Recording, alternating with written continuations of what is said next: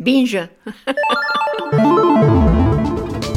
Salut, ici Andréane Mélard, nous sommes le mardi 12 juin et vous écoutez Binge Actu.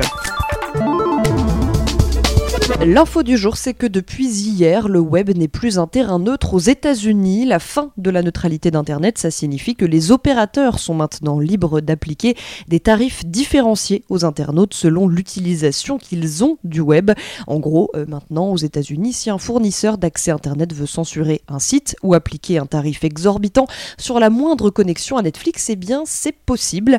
La neutralité euh, du web est un des principes fondateurs de la toile, autant dire que les défenseurs des libertés numériques sont tombés de leur chaise hein, lorsque le texte a été voté en décembre dernier.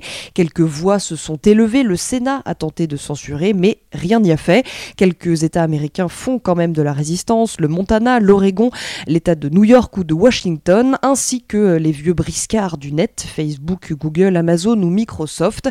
Du côté des opérateurs américains, il devrait y avoir un temps avant qu'ils ne s'engouffrent dans la brèche de cette fin de neutralité, toujours attendre que l'ennemi ait tourné le dos pour tirer. L'histoire du jour signe peut-être le retour de longs et pénibles trajets à pied, vous allez comprendre. La plateforme Uber a déposé un brevet pour un outil permettant de détecter les clients ivres. Euh, via une intelligence artificielle, l'outil étudiera la manière dont vous vous servez de l'application passé une certaine heure, la vitesse à laquelle vous tapez, les fautes de frappe et votre précision à cliquer sur les boutons. Oui, Uber vous verra vous tromper cinq fois dans l'orthographe de boulevard et sa sentence sera irrévocable. À pied, tu rentreras, aucun vomi sur ma banquette en cuir, tu ne déposeras. En vrai, le chauffeur aura une notification de votre état et décidera de ce qu'il veut faire. On peut s'interroger tout de même sur cette technologie, déjà parce que laisser quelqu'un de totalement ivre dans la rue, ben ça peut être dangereux, et aussi parce que ces personnes ivres doivent représenter environ les trois quarts des clients Uber chaque nuit de chaque week-end.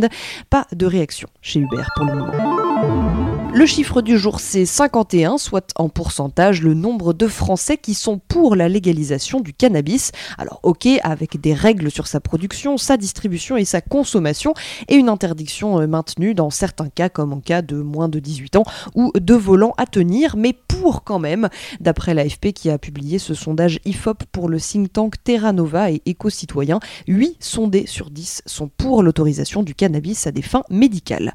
Ça fait beaucoup quand même. Le son du jour, c'est le nouvel épisode de À bientôt de te revoir. Sophie-Marie Larouille reçoit Marjorie Lenoir. Imagine, tu vas à une date et le mec il a des fiches. Ça m'est déjà arrivé. Il était filloniste, il avait des fiches et il m'a dit. Euh, il m'a dit Jean-Pierre Pernaud, le gars. J'aurais tellement aimé.